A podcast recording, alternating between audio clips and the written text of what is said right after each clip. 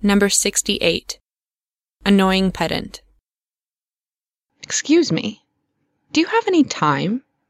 Can you answer a couple of questions? Thank you. Where is the reception? Who can help me? Who meets clients? Who answers the phone? And who answers questions? Where is the administrator?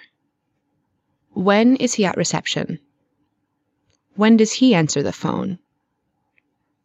Why is he late? Where can I take my key? Where is my room?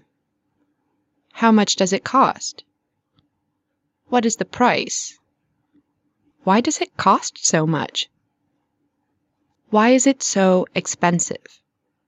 Who pays for it? How does it work? Well, thank you. One last question. Where can I wait? Where is the toilet? Where is the bar? Where is the dining room?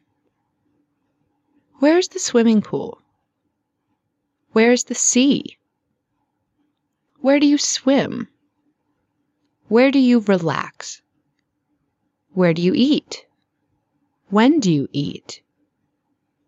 When does breakfast start? When does it finish?